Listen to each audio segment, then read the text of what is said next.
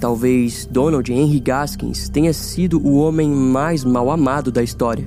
Sua mãe sequer sabia o nome do filho e, para ela, Donald nada mais era do que um fardo.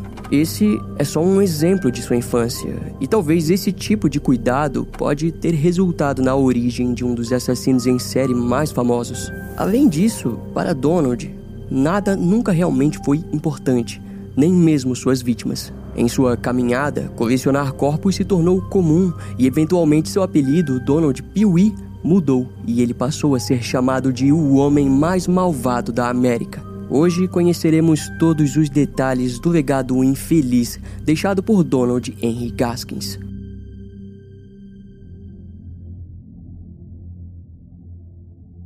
Foi no outono de 1952 que Donald Henry Gaskins, de 19 anos, chegou na prisão estadual da Carolina do Sul. Naquele período de sua vida, ele já era um criminoso bem experiente com prisões. No entanto, aquela prisão era a mais sombria para a qual ele já havia sido enviado. Lá ele descobriu a existência de um grupo de prisioneiros conhecidos como Homens Poderosos.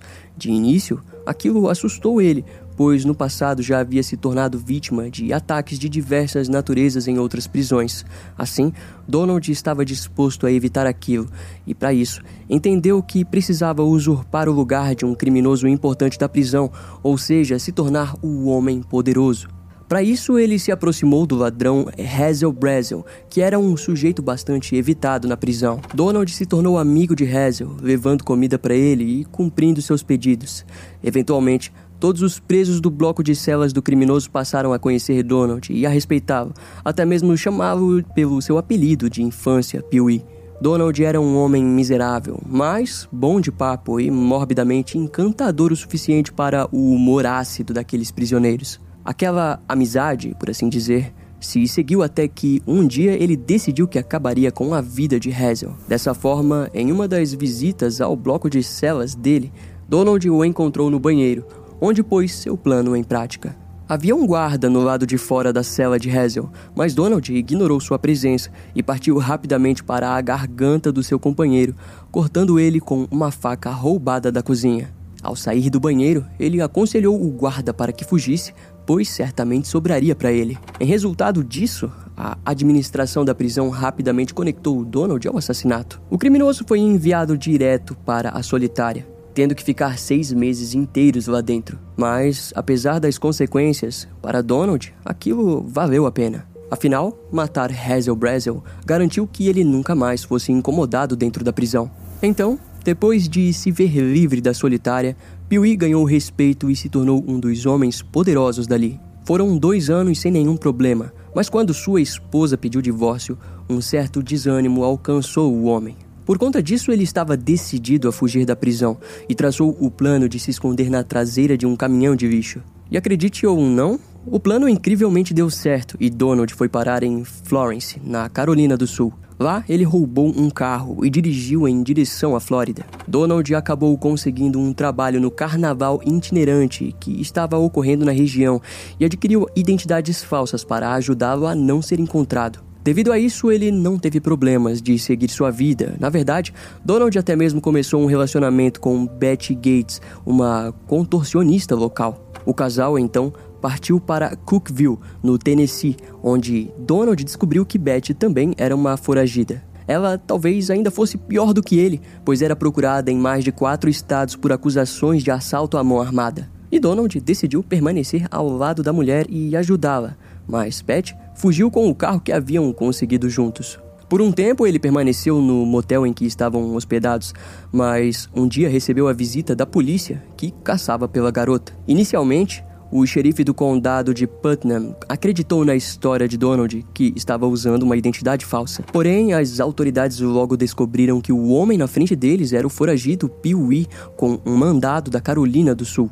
Com isso, Donald foi condenado por cumplicidade e recebeu a sentença de três meses. Ao chegar na prisão, ele esfaqueou o outro preso e sua sentença aumentou para mais seis meses. Quando foi enviado novamente para a prisão estadual da Carolina do Sul, Donald chegou com ainda mais moral entre os presos. Mas ele passaria um tempo ainda maior na solitária, e para piorar, o FBI foi enviado para informá-lo de uma acusação federal pendente. Donald havia sido acusado de dirigir um carro roubado pelas fronteiras do estado, recebendo assim mais uma sentença de três anos em Atlanta, na Geórgia. E quando chegou naquela prisão, foi posto junto a membros de uma máfia liderada por Frank Costello, que também estava preso. A reputação do conhecido Pee-wee logo aumentou em Atlanta, fazendo com que o mafioso lhe oferecesse um espaço em sua organização. E aquela chance de crescimento fez com que o tempo em Atlanta fosse tranquilo para Donald, deixando ele bem longe de problemas maiores.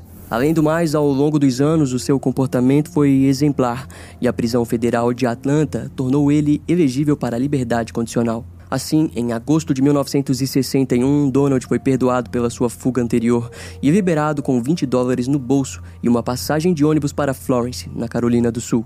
Naquele momento, lá estava o conhecido e repugnante Pee-wee, livre, não mais como um foragido, mas como um homem que, segundo a lei, estava disposto a tomar jeito em sua vida. Não havia como ninguém prever o que estava prestes a acontecer. Mas Donald Henry Gaskins, visto como só mais um criminoso miserável e escorregadio, estava prestes a se tornar um dos assassinos em série mais infames da história americana.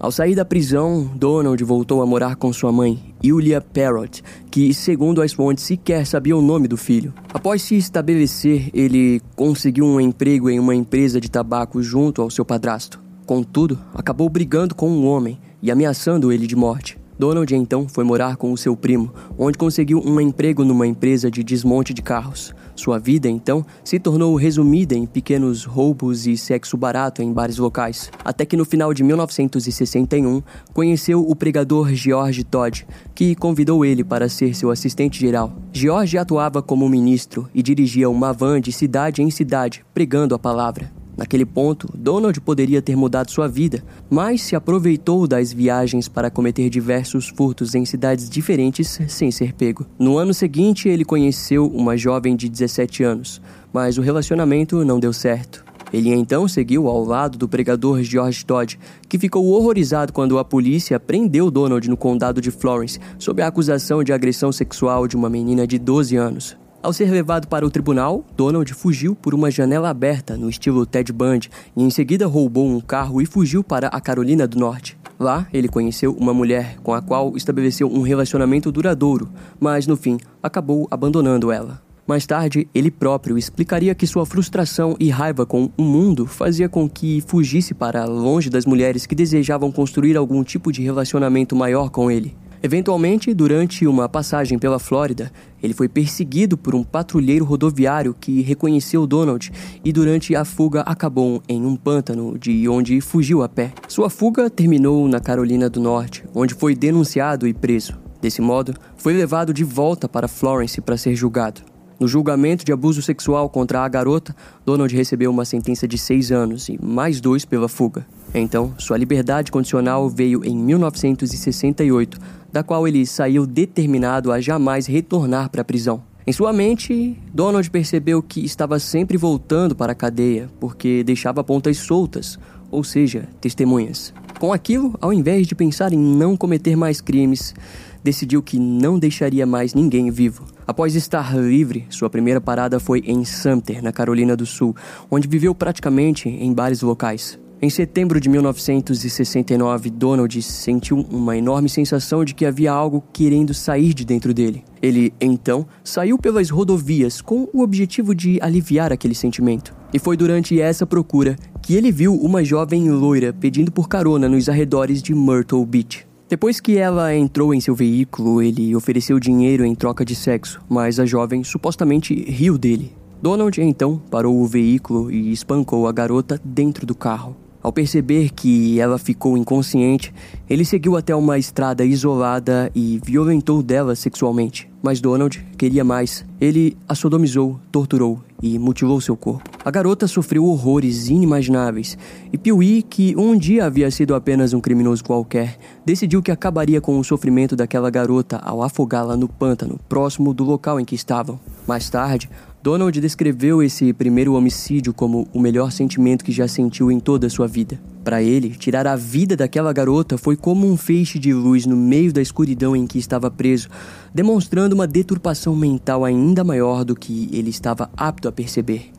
E depois disso, Donald seguiu pelas rodovias litorâneas na procura de mais vítimas em potencial. Em dezembro de 1969, uma série de assassinatos na costa sul dos Estados Unidos ficaria conhecida como os assassinatos na costa. Pouco se sabe sobre o que Donald fazia naquele período, mas até hoje ele é amplamente conectado a essas mortes. Assim, somos levados para novembro de 1970, quando Donald estava em Sumter e, naquele período, sentiu um impulso repentino de violentar sua sobrinha, Janice Kirby, de 15 anos. Então, quando, ao cair de uma noite, enquanto Donald estava passeando pela cidade com seu carro, ele avistou sua sobrinha bebendo ao lado de sua amiga, Patricia Alsobrook, de 17 anos.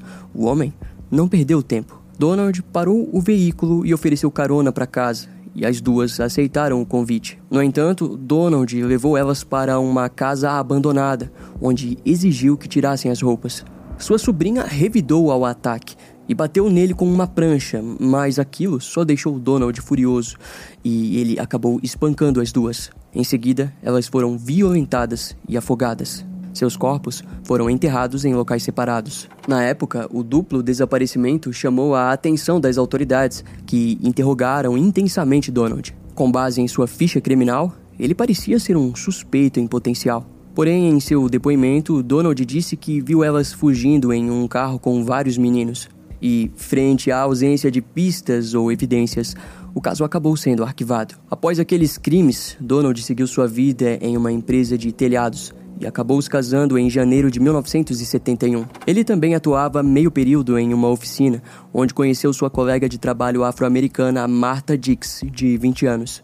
Ao que parece, a garota parecia ser apaixonada por Donald e inventou diversas histórias de que eles eram amantes. Mas houve um momento em que ela disse estar grávida dele, fazendo com que ele desejasse silenciá-la de vez. Em uma noite, Donald a convidou para sair depois do trabalho e ofereceu bebidas alcoólicas repletas de pílulas a ela. Marta acabou sofrendo uma overdose por conta disso, e seu corpo acabou sendo descartado por ele em uma vala à beira da estrada.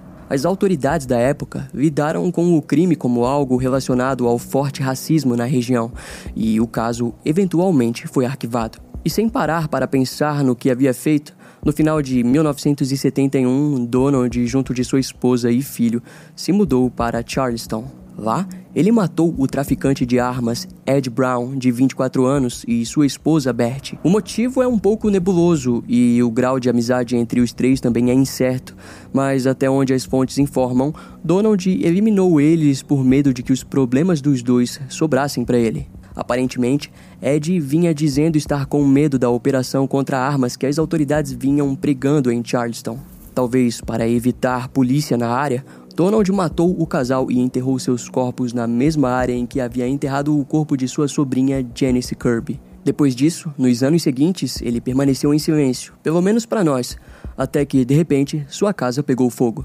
Devido àquilo, em julho de 1973, Donald e sua família se mudaram para a Carolina do Sul, onde ele assassinou Jack Freeman, de 14 anos. A adolescente estava pedindo carona nas rodovias quando foi abordada pelo criminoso, que manteve ela em cativeiro por dois dias. Naquele crime, Donald passou dos seus limites ao violentá-la, torturá-la e cometer canibalismo. Mais tarde, o próprio criminoso relataria que aquela morte foi diferente dos assassinatos que cometia na costa sul dos Estados Unidos. Para ele, Jack foi, entre aspas, especial. Após o assassinato, Donald comprou um veículo funerário onde pôs uma placa que dizia transportamos qualquer coisa viva ou morta. Futuramente, testemunhas oculares relatariam que em uma noite de bebedeira, Donald compartilhou que o slogan foi composto pelo fato de que ele matava tanta gente que precisava de um veículo especial para levá-las até seu cemitério. Obviamente, na época, sua roda de amigos não acreditou na história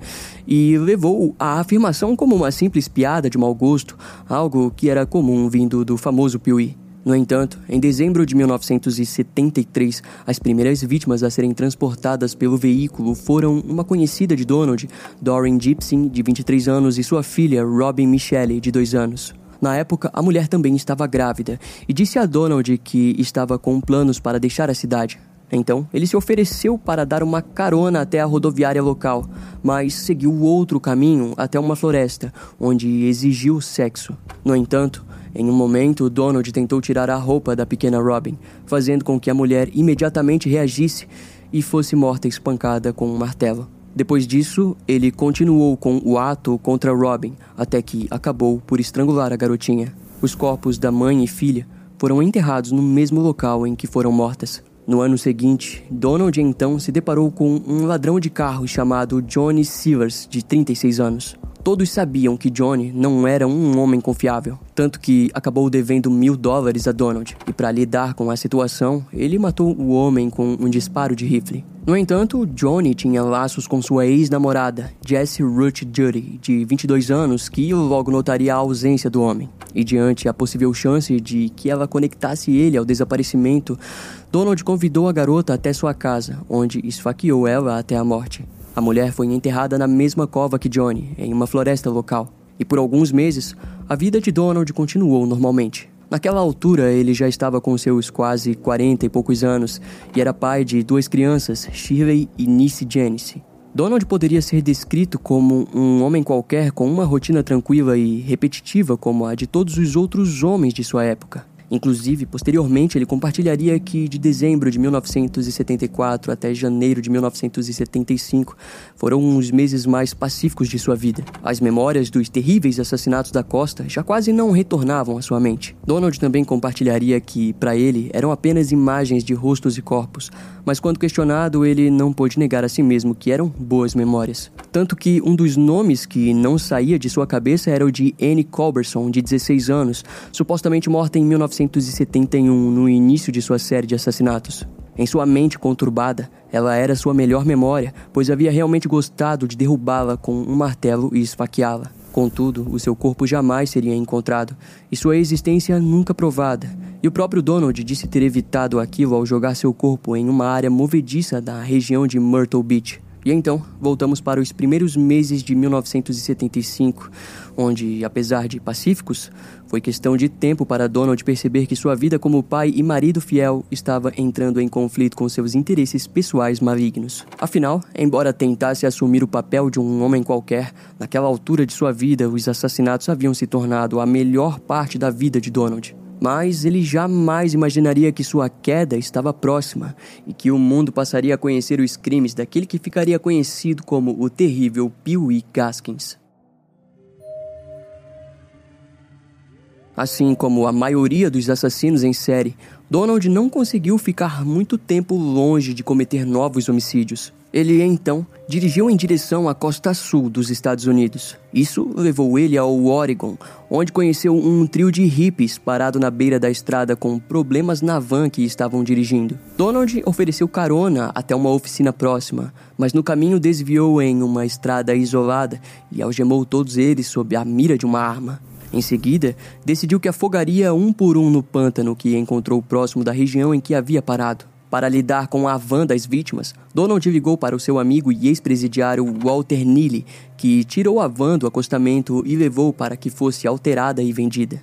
Inicialmente, Walter não sabia dos crimes e acreditava que a van pertencia ao seu amigo. Contudo, Donald compartilhou sobre o que havia feito com os hippies e Walter prometeu ajudá-lo a se livrar completamente do veículo. O problema foi que mais tarde Walter compartilhou sobre a fama de assassino de seu amigo. Assim, o nome de Donald caiu no conhecimento de uma mulher chamada Suzanne Kipper, de 27 anos. Ao que parece, Suzanne desejava que o seu ex-namorado, o rico fazendeiro do condado de Florence, Silas Burnwell Yates, de 46 anos, fosse morto. Mas, para negociar com o assassino, ela enviou seu namorado John Owens e seu amigo John Powell, que em fevereiro de 1975 contrataram Donald por 1.500 dólares. O plano foi traçado e ele usaria a atraente ex-esposa de Walter, o mesmo cara que se livrou da van dos hips no passado, para que pudesse atrair Silas para fora de sua residência. Assim, no dia 13 de fevereiro, a ex-esposa dele, Diane,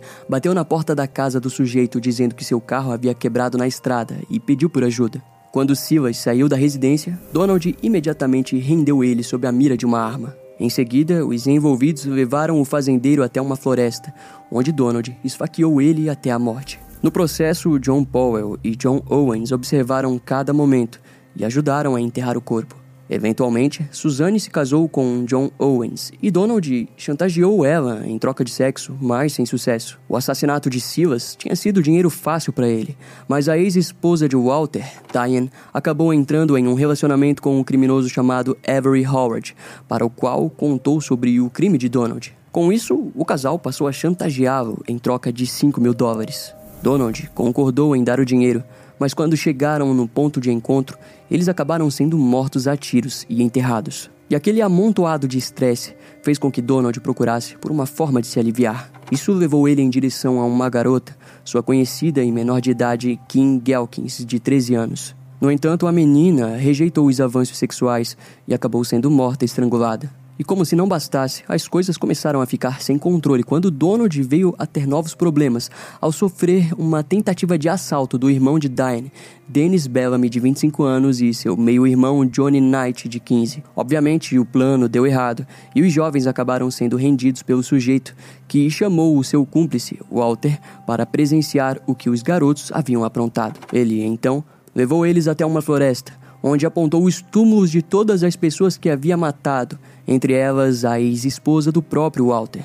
Futuramente, Walter compartilharia que aquela experiência foi perturbadora e sair vivo daquele local parecia estar fora de cogitação. Entretanto, para sua sorte, Donald poupou ele, mas matou os garotos na sua frente. Nos meses seguintes, os pais de Kim Gelkins fizeram uma investigação particular sobre Donald Henry Gaskins, o famoso Pee pois suspeitavam do seu envolvimento no desaparecimento de sua filha. E após unirem diversas informações sobre a motivação criminosa dele, junto a rumores assustadores de suas ações, a família levou os arquivos para as mãos das autoridades do condado. Diante as suspeitas, o xerife local decidiu investigar mais a fundo a vida de Donald, nos levando assim a descobrir quem foi antes de suas primeiras prisões e futuros assassinatos. Donald Henry Gaskins nasceu no dia 13 de março de 1933 na região rural do condado de Florence, na Carolina do Sul.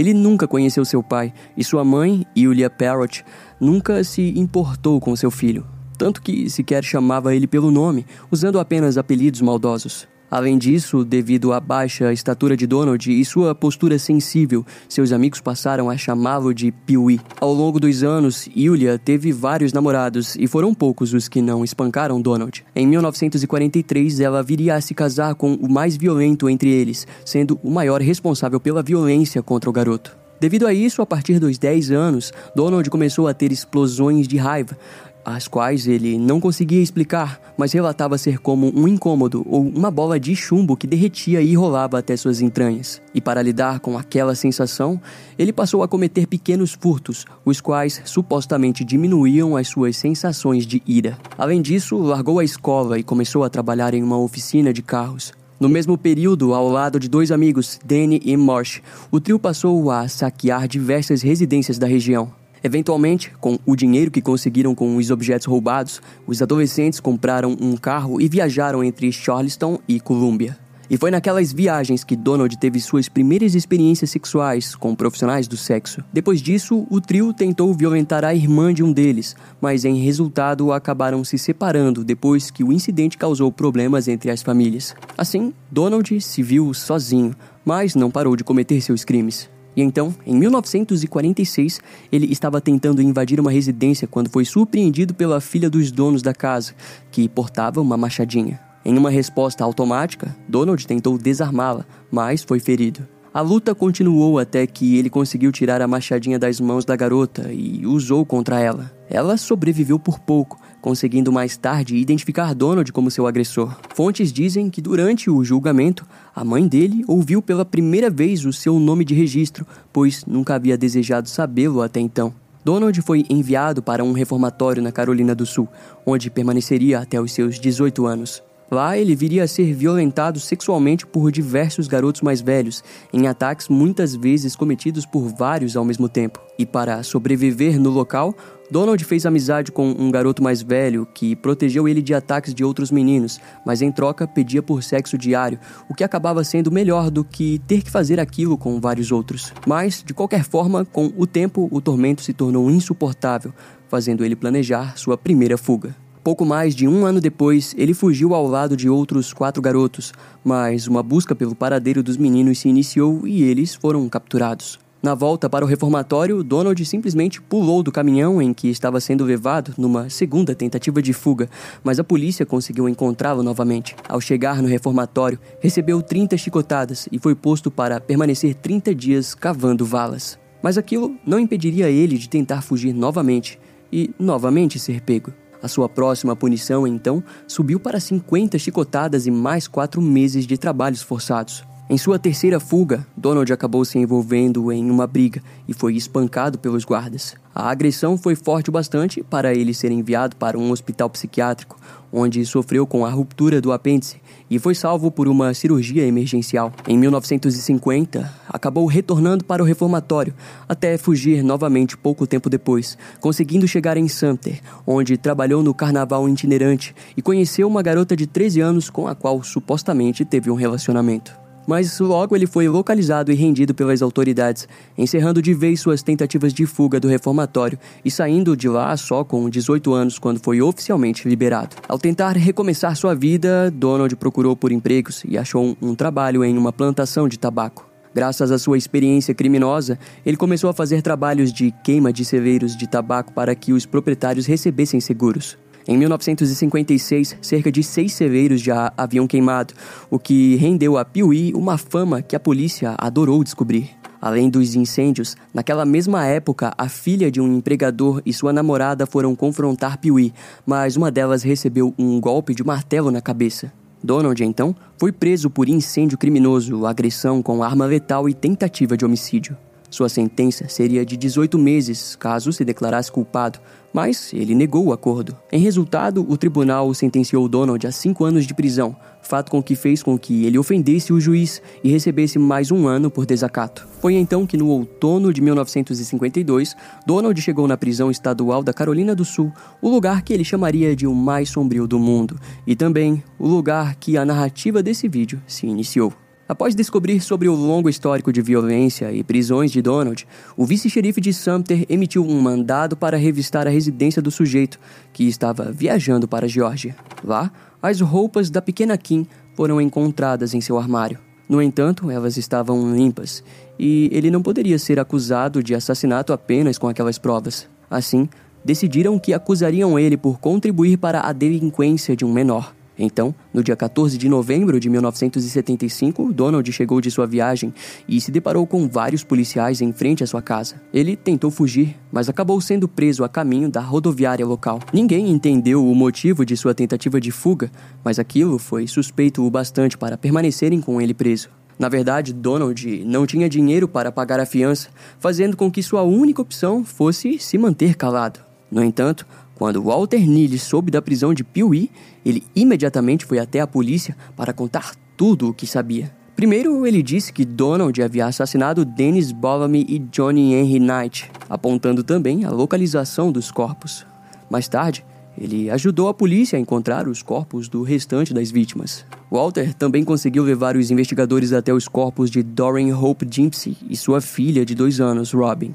E quando Donald soube daquilo, ele disse para as autoridades que a partir daquele momento o legista tinha os corpos, Walter tinha encontrado a salvação e a lei havia encontrado Donald Henry Gaskins. Posteriormente, mais corpos das vítimas do criminoso foram encontrados, incluindo o de sua sobrinha Janice Kirby, morta em 1970. E finalmente, então, no dia 27 de abril de 1976, Donald e Walter Neely foram acusados por oito assassinatos em primeiro grau. O promotor Kenneth Summerford argumentou que desejava um julgamento separado para Donald no caso do assassinato de Dennis Bellamy e Johnny Knight, mas sem provas o bastante, ele acabou sendo acusado apenas pela morte de Dennis. A defesa alegou que o culpado era Walter Neely, pois a arma usada no crime supostamente pertencia a ele. A promotoria, no entanto, apostou apenas no fato de que a arma pertencia exclusivamente ao assassino. Aquela história sobre a culpa de Walter naquele crime foi fraca,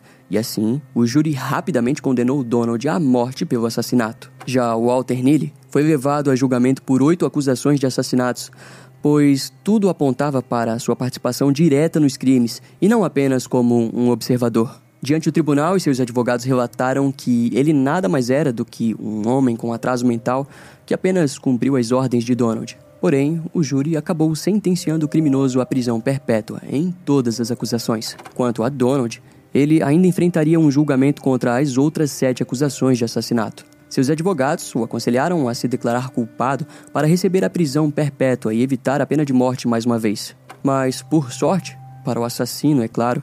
Em novembro de 1976, a Suprema Corte dos Estados Unidos invalidou a pena de morte na Carolina do Sul.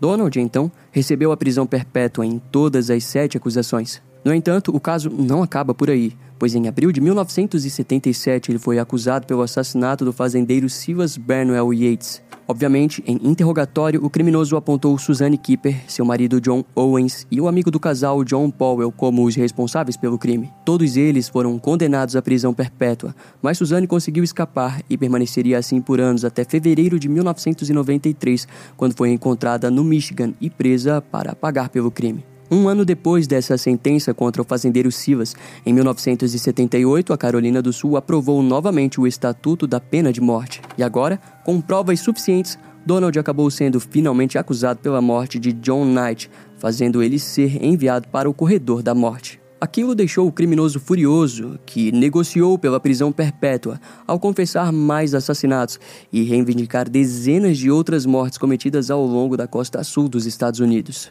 e a sua longa lista de confissões fez dele o assassino em série mais brutal da Carolina do Sul. E não demorou muito para que a sua reputação se espalhasse pela prisão, se tornando o infame Pee Gaskins. Tudo agora parecia ter chegado ao fim, com Donald tendo apenas um caminho a seguir. Porém, estamos falando de Donald Gaskins, e se não ficou claro até agora, saibam que ele não foi de encontro ao fim de sua vida sem levar pelo menos mais uma pessoa com ele. Sua última vítima foi o preso Rudolf Tyner, de 23 anos, e a morte dele não seria uma morte qualquer. Pee tratou de fazer aquilo com criatividade. Na época, Rudolph estava apelando contra a sua sentença de morte após ser condenado por um roubo de uma loja que causou a morte dos donos. O filho dos donos dessa loja, Tony Simo, conhecendo a fama de Donald, entrou em contato com o criminoso e perguntou sobre o que era preciso para que ele matasse Rudolph. O criminoso simplesmente disse para que Tony enviasse a ele um C4 e que ele resolveria o problema.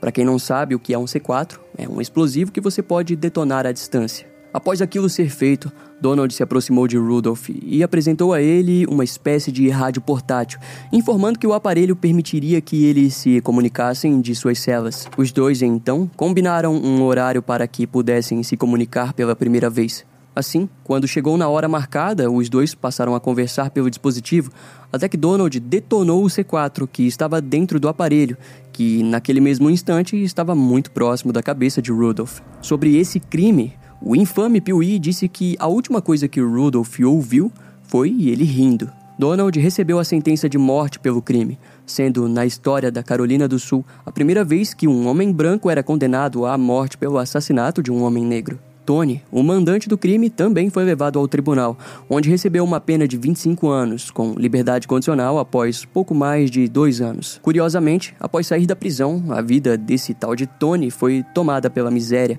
e ele acabou morrendo de overdose em 2001. E enquanto isso, Donald seguiu seus anos preso, confessando todos os terríveis assassinatos cometidos ao longo da costa sul dos Estados Unidos. No entanto, os investigadores jamais encontraram evidências de que os crimes realmente ocorreram. E Donald, conforme envelhecia e chegava próximo de ser executado, passou a dizer que sua vida foi plena e boa. Em uma das fitas gravadas durante entrevistas do criminoso, ele disse que ao chegar a hora do estado da Carolina do Sul matá-lo, ele morreria lembrando da liberdade que viveu. Além disso, deixou o anexo assustador de que, embora fosse morto, muitos outros surgiriam em seu lugar. No dia 6 de setembro de 1991, quando Donald estava prestes a ser executado, ele tentou cortar seus pulsos com uma lâmina de barbear, mas sem sucesso. Algumas horas depois, ele foi levado para a cadeira elétrica. Donald Henry Gaskins, ou Pee como ficou conhecido ao longo de sua vida, foi executado a 1h10 da manhã daquele dia. Ao longo dos anos antes de sua execução, ele alegou ter cometido cerca de 100 a 110 assassinatos,